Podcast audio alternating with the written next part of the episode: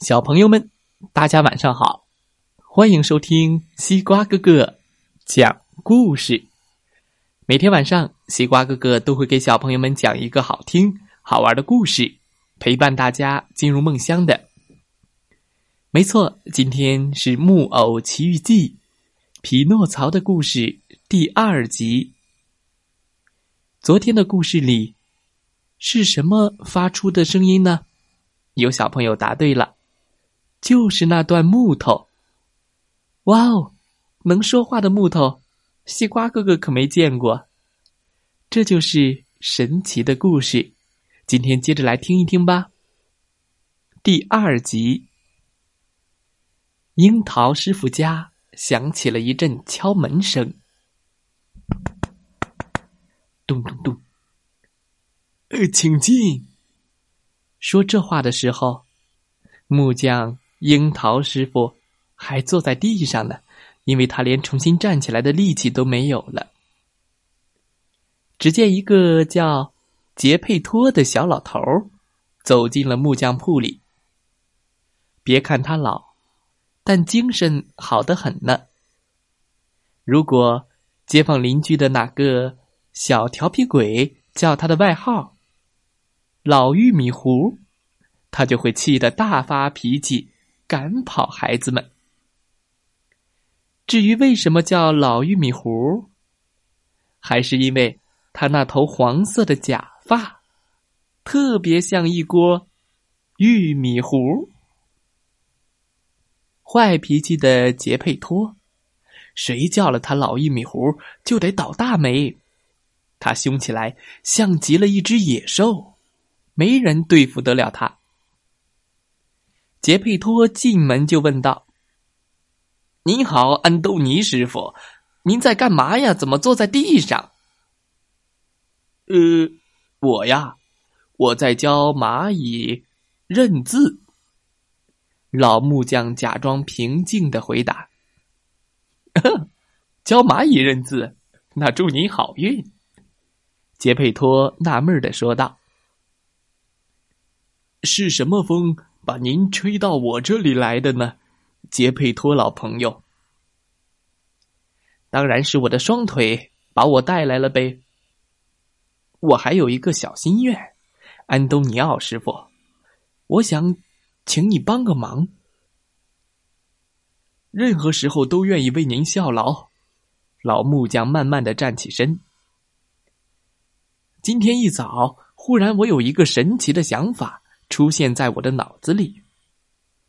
我想去环游世界，希望有一个漂亮的小木偶陪着我。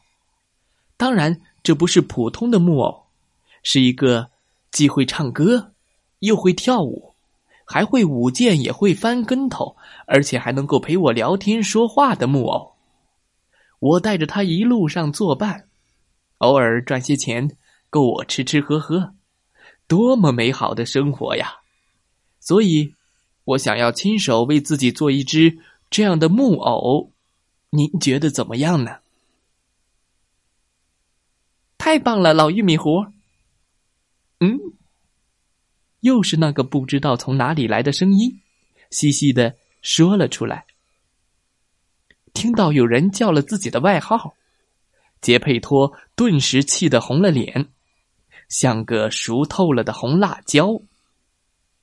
这位老朋友一下子把脸转向老木匠，他以为是他说的，气呼呼的问：“哦，您干嘛要惹我？谁惹你了？你刚才叫我老玉米糊，我可没叫你老玉米糊。不是你叫的，难道是我叫的吗？”不是我，就是你。哦，我没叫，我听见了。他们越吵越凶，还动手打了起来，又咬又抓，像两只猴子一样纠缠着对方不放。这一下打完，两个人都变了模样。杰佩托那头黄色的假发被老木匠抓在了手上。老木匠那头花白的假发，也跑到了杰佩托的嘴里。快把我的假发还给我！安东尼奥气喘吁吁的说：“你也把我的假发还给我，咱俩讲和吧。”显然，杰佩托也没有了力气。两位小老头各自重新戴好自己的假发，紧紧的握着对方的手，发誓一定要做一辈子的好朋友。那么，我的老朋友杰佩托，老木匠和善的问：“需要我为您做些什么呢？您能给我一块木头吗？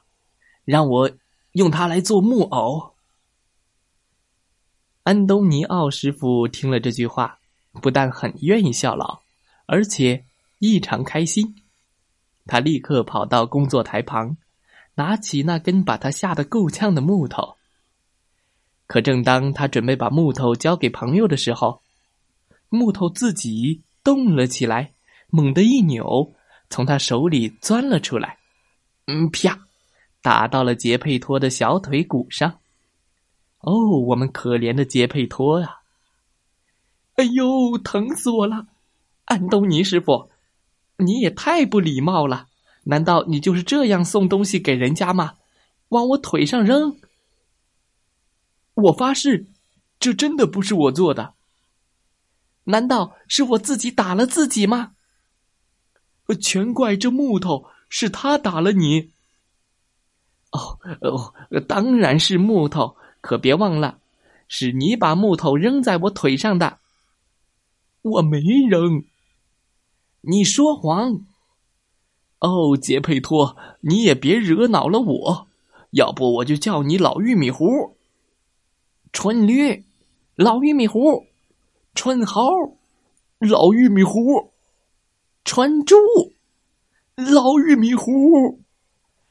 当着第三声老玉米糊钻进自己的耳朵时，杰佩托气昏了头，整个人猛地向老木匠扑了过去。于是两个人又开始了一场恶战。这次打架结束之后，安东尼奥的鼻子上多了两道抓伤，杰佩托衣服上少了几粒扣子。互相发泄完怒火的两个人再次紧紧的握住了彼此的手，发誓以后。都要做好朋友。就这样，杰佩托满足的拿着那根特别的木头，谢过了安东尼奥师傅，一瘸一拐的朝家里走去。小朋友们，今天的故事讲完了。又是这根奇怪的木头，第一集当中，他说了话。今天，他还动了，砸疼了老头儿杰佩托。这根木头好神奇呀！那小朋友们猜一猜，杰佩托会用这根木头做什么呢？知道答案的小朋友可以给西瓜哥哥留言哦。今天是古诗打卡的第四天，点击进入西瓜屋，来听听今天西瓜哥哥。教小朋友的是什么古诗吧？再来听听故事小主播讲的故事吧。明天见喽。